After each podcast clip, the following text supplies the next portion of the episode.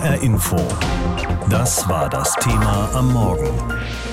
Ausblick mit Einsicht, was die Politik im Corona-Herbst vorhat. Es wird ja Zeit, dass wir mal erfahren, was Maskenpflicht, Schulschließungen und 2 oder 3G-Regeln wirklich gebracht haben für den Infektionsschutz. Die Bestimmungen des Infektionsschutzgesetzes laufen am 23. September aus und noch vor der parlamentarischen Sommerpause sollen die Eckpunkte festgelegt werden, wie es danach weitergehen wird. Ein Sachverständigenrat hat die bisherigen Corona-Schutzmaßnahmen begutachtet und bewertet. Die Ergebnisse sollen eine Grundlage für die Maßnahmen im kommenden Herbst genutzt werden. Masken tragen im Supermarkt, im Konzert, Kontaktbeschränkungen, Fernunterricht. Die Maßnahmen, um die Pandemie zu bekämpfen, haben uns viel abverlangt. Haben sie auch viel gebracht? Das ist eine zentrale Frage, die die Sachverständigen beantworten sollen. Der Bundestagsabgeordnete Andrew Ullmann von der FDP findet das sehr wichtig. Denn das äh, ist eine Verpflichtung, die wir haben gegenüber der Bevölkerung. Wenn nämlich der Staat sagt, wir müssen gewisse Freiheiten einschränken, muss der Staat es auch sehr gut begründen. Und wir müssen nicht als Bürgerinnen und Bürger dieses Landes begründen, warum wir unsere Freiheiten haben wollen. Das Gutachten soll bewerten, welche Auswirkungen die Corona-Regeln hatten, positive wie negative. Gerade die FDP hat dem Gutachten im Vorfeld hohen Stellenwert eingeräumt. Immer wenn die Frage aufkam, welche Regeln und Konzepte die Bundesregierung für den nächsten Herbst und Winter mit Corona vorbereiten will, sagte die FDP, sie wolle erst das Gutachten abwarten. Große Erwartungen also. Aber werden die Ergebnisse so eindeutig sein? Klar benennen, welche Maßnahmen nun funktioniert haben, welche mehr Schaden als Nutzen angerichtet haben? Daran wurden Zweifel laut. Ende April verließ der bekannte Virologe Christian Drosten das Gremium. Er kritisiert, dass die Expertenrunde, zu der neben Virologen und Medizinern auch viele Juristen zählen, schlecht zusammengesetzt ist. Gerade ein Epidemiologe, der sich vom Fach her mit Pandemien beschäftigt, fehle, erzählt er damals. Ich habe in der ersten Sitzung gleich angemahnt, dass das so nicht geht, dass wir Epidemiologen bitte nachberufen müssen in die Kommission. Und das wurde dann verneint. Äh, und an der Stelle kommen mir dann doch erhebliche Zweifel. Als Ersatz für Drosten kam dann ein Epidemiologe, der Wissenschaftler Klaus Stör. Auch er sieht Schwachstellen, gerade bei der Frage, ob überhaupt genügend Daten vorliegen für eine Bewertung. Man kann da schon von der Datenwüste sprechen.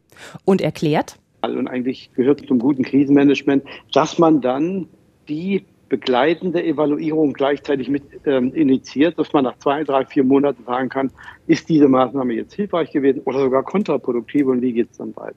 Das hat man in Deutschland nicht gemacht. Über die konkreten Ergebnisse der Kommission hat er, wie die anderen Experten, Stillschweigen vereinbart, verrät vorab nichts. Während die FDP gespannt auf das Gutachten blickt, schmälert Gesundheitsminister Karl Lauterbach von der SPD schon mal die Erwartungen. Es sei einfach ein Teil in einem großen Puzzle. Somit ist das ein weiterer Baustein. Das ist nicht uninteressant, darauf wird jetzt auch lange gewartet, aber das ist jetzt nicht die Blaupause dafür, was wir im Herbst machen, sondern ein Baustein von vielen. Aber gerade in den Verhandlungen mit dem Koalitionspartner FDP könnte dieser Baustein Brisanz enthalten. Bei der Frage, ob im Herbst wieder mehr Corona-Maßnahmen wie eine verstärkte Maskenpflicht möglich sein sollen, zeigte sich die FDP bisher zurückhaltend. Auch vom Gutachten der Sachverständigen wird abhängen, wie die Verhandlungen weitergehen. Es ist Sommer und die Corona-Zahlen sind hoch. Was heißt das für den Herbst? HR Info. Das Thema. Ausblick mit Einsicht, was die Politik im Corona-Herbst vorhat. Da wäre es gut zu wissen, welche Corona-Maßnahmen bisher etwas gebracht haben und welche komplett übers Ziel hinausgeschossen sind. Heute Mittag legt ein externer Sachverständigenausschuss dazu seine wissenschaftliche Bewertung vor. Das wird mit Spannung erwartet, denn auf dieser Basis will die Bundesregierung dann mit den Ländern beraten, wie es weitergehen könnte im Herbst und Winter. Eile tut da Not, denn das bisher geltende Infektionsschutzgesetz läuft am 23. September aus. Darüber gesprochen habe ich mit Professor Dr. Timo Ulrichs, Epidemiologe an der Akon Hochschule für Humanwissenschaften in Berlin. Ich habe ihn gefragt, ähm, wir sind ja im Jahr drei der Pandemie. Wieso kommt so eine wissenschaftliche Bewertung von den Maßnahmen, die wir hatten, erst jetzt? Naja, man muss ja diese verschiedenen Phasen der Pandemie erstmal vorübergehen lassen und dann gucken, wie ist es gelaufen und wie kann man es auch abschätzen, wie es weiterlaufen wird. Und äh, deswegen ist es so, dass diese Maßnahmen, die Sie gerade geschildert haben, ja gar nicht so verkehrt waren zu dem Zeitpunkt, als sie eingesetzt wurden, nämlich dann, als noch gar keiner in Deutschland so richtig Kontakt zu dem Virus hatte, also die Verbreitung sehr äh, schlimm hätte werden können, wenn man da nicht massiv eingegriffen hätte. Das heißt, zu diesem Zeitpunkt war das sicherlich sinnvoll, möglicherweise an der einen oder anderen Stelle etwas übertrieben, aber um erstmal die Übertragungsketten radikal abzuschneiden, war das sicherlich schon ganz am Anfang richtig. Mit den Kenntnissen, die Sie jetzt haben, welche Maßnahmen würden Sie denn als Epidemiologe für den Herbst und Winter empfehlen? Ja, jetzt sind wir ja so in der Spätphase der Pandemie. Das heißt also, es gibt ähm, jetzt schon sehr viel Immunität in der Bevölkerung und auch äh, haben wir verschiedene Instrumente, die wir am Anfang der Pandemie noch nicht hatten, zum Beispiel das Impfen. Und dann haben wir jetzt auch Erfahrungen gesammelt mit Einzelmaßnahmen, die dann in der Kombination sehr gut geholfen haben bisher. Und dazu gehört auf jeden Fall das Maskentragen. Das haben wir ja glücklicherweise auch aufrechterhalten im öffentlichen Nahverkehr. Maskentragen in Innenräumen ist aber auf jeden Fall sinnvoll und das sollte eigentlich auch jetzt schon eingeführt werden und nicht erst im September, denn wir sehen ja, dass wir gerade so eine Sommerwelle sich aufbauen lassen da und äh, wir haben verschiedene Maßnahmen, die jetzt eigentlich hilfreich wären, mit relativ wenig Aufwand zum Abflachen dieser Welle. Und wenn wir das jetzt gar nicht machen, dann müssen wir im Herbst und Winter die größeren Maßnahmen wieder rausholen, um da irgendwie wieder vor die Welle zu kommen. Seit gestern gibt es nur noch unter bestimmten Bedingungen kostenlose Schnelltests. Die meisten müssen jetzt drei Euro zahlen. Diese Tests sind gerade in der Diskussion. Wie sinnvoll sind denn diese anlasslosen Schnelltests, die ja oft kein belastbares Ergebnis hervorgebracht haben? Ja, da haben Sie völlig recht. Also gerade mit letzterem. Ähm, diese Tests sind zum Teil qualitativ sehr unterschiedlich und es gilt insbesondere für die verschiedenen Untervarianten des Omikron-Viruses. Und wenn wir das zugrunde legen, dann würde man sagen, also das hat jetzt wenig Sinn, das so weiterlaufen zu lassen. Es muss also zunächst mal gesehen werden, welche von diesen Anbietern denn wirklich zuverlässig diese Untervarianten von dem Omikron-Virus auch noch erkennen können. Und dann ist es aber insgesamt schon eine sinnvolle Sache, weil man auf diese Art und Weise recht schnell Ergebnisse bekommt, zwar vorläufige und auch mit mehreren Fehlern behaftete, aber welche, die das Infektionsgeschehen ganz gut abbilden. Das heißt, wir erfahren damit schneller als mit der PCR-Bestätigung, was denn jetzt eigentlich gerade passiert in Deutschland. Und zum anderen hat man auch ähm, bei Anlässen, wo man jetzt nicht gerade in ein Alten- Pflegeheim geht, dann immer noch eine zusätzliche Sicherheit. Also in der Kombination mit anderen Maßnahmen, wie zum Beispiel dem Maskentragen, kann das mit den Tests sehr sinnvoll sein. Und man sollte sich diese Optionen durchaus offen halten, dass man es wieder flächendeckend und für alle frei, also ohne eine Hürde anbietet in einer Phase, wo es möglicherweise im Herbst wieder etwas enger werden könnte. Gucken wir auf das Thema Impfungen. Es sieht wohl so aus, als hätten wir bis zum Herbst einen an Omikron angepassten Impfstoff. Wie kann man die Menschen wieder mobilisieren für Impfungen? Wir haben jetzt zurzeit gerade kaum Impfungen, die gemacht werden. Das ist sehr schade, denn eigentlich wäre jetzt das richtige Zeitfenster, nochmal nachzulegen, also sowohl individuell eine vierte Impfung sich abzuholen, dass man den Immunschutz möglichst optimiert bis zum Herbst, wo wir ja eine größere Welle noch erwarten, die sich auf die Sommerwelle aufsetzen könnte und nicht erst wartet bis im Herbst. Das heißt also, die jetzt vorhandenen Impfstoffe, die ja noch nicht Omikron-spezifisch sind, die äh, helfen auch sehr gut, diese schweren klinischen Verläufe zu verhindern und auch das Risiko abzusenken, nach einer Infektion Long-Covid zu entwickeln.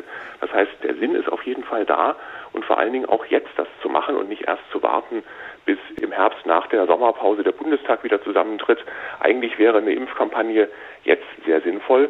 Deswegen verstehe ich gar nicht, warum man jetzt gar nichts macht und einfach abwartet, denn gar nichts machen ist eigentlich die schlechteste Option jetzt im Angesicht dessen, was da erfahrungsgemäß im Herbst und Winter wieder kommen wird. Mhm.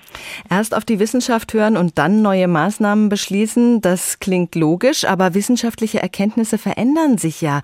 Man lernt in der Wissenschaft ständig dazu. Die Maßnahmen hoppeln den Erkenntnissen mühsam hinterher. Wie kann man da schneller werden?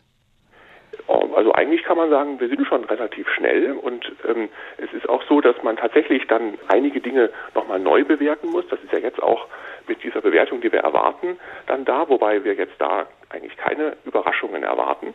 Und ähm, dann kann man daran gekoppelt auch politische Entscheidungen treffen. Es ist ja so, dass das alles nicht in Stein gemeißelt ist und dass wir das mit so einer großen Pandemie alle zum ersten Mal machen. Aber die Erfahrungswerte und auch die Studien, die dazu durchgeführt werden, die liegen vor und die liegen auch jetzt schon vor, dieser Expertenbericht veröffentlicht ist. Das heißt, es gibt sehr gute Grundlagen ähm, für politische Entscheidungen und auch Erfahrungswerte, wo man sagen würde, es ist äh, grundsätzlich sinnvoll, präventive Maßnahmen mit wenig Ressourcenaufwand jetzt zu betreiben, als dann der Pandemiewelle wieder hinterherzulaufen, wie wir das ja schon zweimal gemacht haben. Gar nichts machen ist die schlechteste Option, sagt Professor Dr. Timo Ulrichs, Epidemiologe an der Ackern Hochschule für Humanwissenschaft in Berlin. Jetzt impfen wäre gut und Maske tragen sowieso. In Hessen sind gerade in drei Landkreisen die Infektionszahlen über 1000. Im Kreis Waldeck-Frankenberg, der Vogelsbergkreis ist betroffen und der Rheingau-Taunus-Kreis. Grund dafür, sagen Experten, sei die leichtere Übertragbarkeit des Omikron unter Variantenvirus BA5. Wäre dies ein Grund, nun bereits mitten im schönsten Sommer auf das Mittel einer Maskenpflicht zurückzugreifen? Gerade jetzt, wo wir alle wohl mehr oder mehr, mehr oder weniger genießen, dass die Pandemie unseren Alltag nicht mehr so dominant bestimmt. HR Info. Pro und Contra. Julia Hummelsieb könnte eine erneute Maskenpflicht verkraften. Ich bin echt keine Maskenfanatikerin. Auch ich husche dann und wann ohne das Teil im Gesicht in den Supermarkt. Ist ja auch gerade echt heiß darunter. Aber so sehr stört mich das Masketragen auch nicht. Und ich bin von ihrem Nutzen überzeugt. Sie schützt vor Tröpfchen, die andere beim Sprechen und Atmen in die Luft und damit auch auf den Weg in meine Atemwege stoßen. Tröpfchen, die alle infektiös sein können. Durch das Coronavirus oder andere Krankheitserreger. Warum also nicht auf dem Weg in die nächste Corona-Welle Maskenpflicht in allen Innenräumen? Eben nicht nur in Arztpraxen, im Krankenhaus und in Bussen und Bahnen zum Schutz vor Infektionen von Menschen mit höherem Risiko für einen schweren Covid-Verlauf, für weniger Tote unter den Älteren oder damit der Laden weiterläuft, nicht so viele Menschen auf einmal krank werden, am Flughafen weitere Koffer liegen bleiben oder Urlaubsflüge gestrichen werden müssen. Die Argumente liegen doch alle auf dem Tisch und die Maske tut nicht weh. Eine schwere Covid-Infektion oder Langzeitwirkungen hingegen schon. Julia Hummelsieb könnte eine erneute Maskenpflicht verkraften. Sebastian Jakob hält dagegen. Es tut so gut. Endlich ist der nervende Mund-Nasenschutz nicht mehr Pflicht. Und ich fühle mich nicht mehr wie ein Schwerverbrecher, wenn ich jetzt drei Monate nach Ende der allgemeinen Maskenpflicht ohne Maske ein Restaurant, den Supermarkt oder unsere Redaktion betrete. Oben ohne ist zum Glück wieder Normalität, jedenfalls vorübergehend. Denn seit kurzem sehe ich wieder mehr Menschen mit medizinischer oder FFP2-Maske rumlaufen. In Innenräumen und sogar draußen. Liegt es an steigenden Infektionszahlen oder an einer kultivierten Angst? Wie auch immer, für mich ist das nichts. Ich schätze die zurückgewonnene Freiheit sehr. Der Gesichtsausdruck, das Lächeln, die Stimmung, alles endlich wieder richtig sichtbar. Und das legal. Ich halte viel von Eigenverantwortung und gesundem Menschenverstand. Wer noch immer Angst von der nachweislich schwächeren aktuellen Corona-Variante hat, soll sich gerne selbst schützen. Aber Maske tragen darf nicht wieder verpflichtend werden. Mir fällt es schwer, unter dem Mundschutz zu atmen. An heißen Tagen wie jetzt ist es unerträglich. Und mein Leben fühlt sich unbefreiter an. Auch wenn ich an den Ansteckungsschutz glaube, die Einschränkung durch eine Maskenpflicht empfinde ich für mich viel schlimmer als die Angst, an Corona zu erkranken. Wie dieser Corona-Herbst in Deutschland aussehen wird, hängt von vielen Faktoren ab. Die Maßnahmen, die das neue Infektionsschutzgesetz ab dem 23. September vorsehen wird, sind dann nur ein Teil. Maßgeblich wird sein, welche Virusvariante zirkulieren wird, ob wir einen wirksamen Impfstoff haben werden, wie die Bevölkerungsimmunität bis dahin überhaupt aussieht und welche Ziele im Umgang mit der Pandemie erreicht werden sollen. Ein paar zentrale Fragen haben wir unserer Wissenschaftsredakteurin Cornelia Eulitz gestellt, mit der Bitte, Antworten zu finden. Mit welchem Virus bekommen wir es im Herbst zu tun? Kein Wissenschaftler weiß heute mit Sicherheit, was uns erwartet. Wahrscheinlich ist eine neue Untervariante von Omikron. Möglich, aber unwahrscheinlich wäre eine Rückkehr von Delta. Sehr unwahrscheinlich eine neue Killervariante. Dass die Krankheitsschwere bei der Evolution der Viren aber automatisch weniger wird, ist nicht garantiert. Schon bei der derzeit zirkulierenden BR5-Subvariante sind die unteren Atemwege wohl wieder stärker betroffen. Kommen wieder Masken, Abstand halten und Kontaktbeschränkungen? Der Expertenrat der Bundesregierung beschreibt drei Szenarien. Günstigstenfalls setzt sich eine neue Virusvariante durch, noch übertragbarer als BA5, aber weniger krankmachend. Strenger Infektionsschutz und Kontaktbeschränkungen wären nicht nötig, außer zum Schutz von Risikopersonen. Aber andere Atemwegsinfektionen werden die Kindermediziner auf Trab halten. Im ungünstigsten Fall kommt ein besser übertragbares und gefährlicheres Virus. Mehr schwere Verläufe, volle Normal- und Intensivstationen, vermutlich wieder flächendeckende Kontaktbeschränkungen. Das wahrscheinlichste Szenario, die Krankheitslast bleibt wie gehabt, aber Personalausfälle in den Krankenhäusern machen dem System zu schaffen. Wieder flächendeckend Masken oder Abstandsregeln, regional vielleicht wieder Kontaktbeschränkungen. Haben wir noch Impfschutz? Von der Illusion der Herdenimmunität haben wir uns verabschiedet. Aber immer mehr Menschen werden durch Impfung und Infektion eine Hybridimmunität haben und besser geschützt sein. Auch die Basisimmunität in der Bevölkerung ist besser. Wie gut die Basisimmunität genau ist, soll eine Bevölkerungsstudie noch vor dem Herbst herausfinden. Über 16.000 Bürger bekommen dazu ein Laborkit zugeschickt und werden Blutstropfen zur Antikörperbestimmung einschicken. Wird es wieder Massenimpfungen geben? Bundesgesundheitsminister Lauterbach bereitet die Impfkampagne für den Herbst schon vor. 40 Millionen Impfungen hält er für nötig. Nicht unbedingt zum persönlichen Schutz des Einzelnen, sondern als Maßnahme zum Bevölkerungsschutz. Das Argument, auch ein kurzfristiger und begrenzter Ansteckungsschutz könnte helfen. Dazu gehören auch mehr Kinderimpfungen. Welche Impfstoffe werden uns zur Verfügung stehen? Wenn es schlecht läuft mit der Zulassung, bekommen wir einen angepassten Impfstoff erst im späten Herbst und auch keinen, der speziell auf die zirkulierende Variante BA5 abzielt.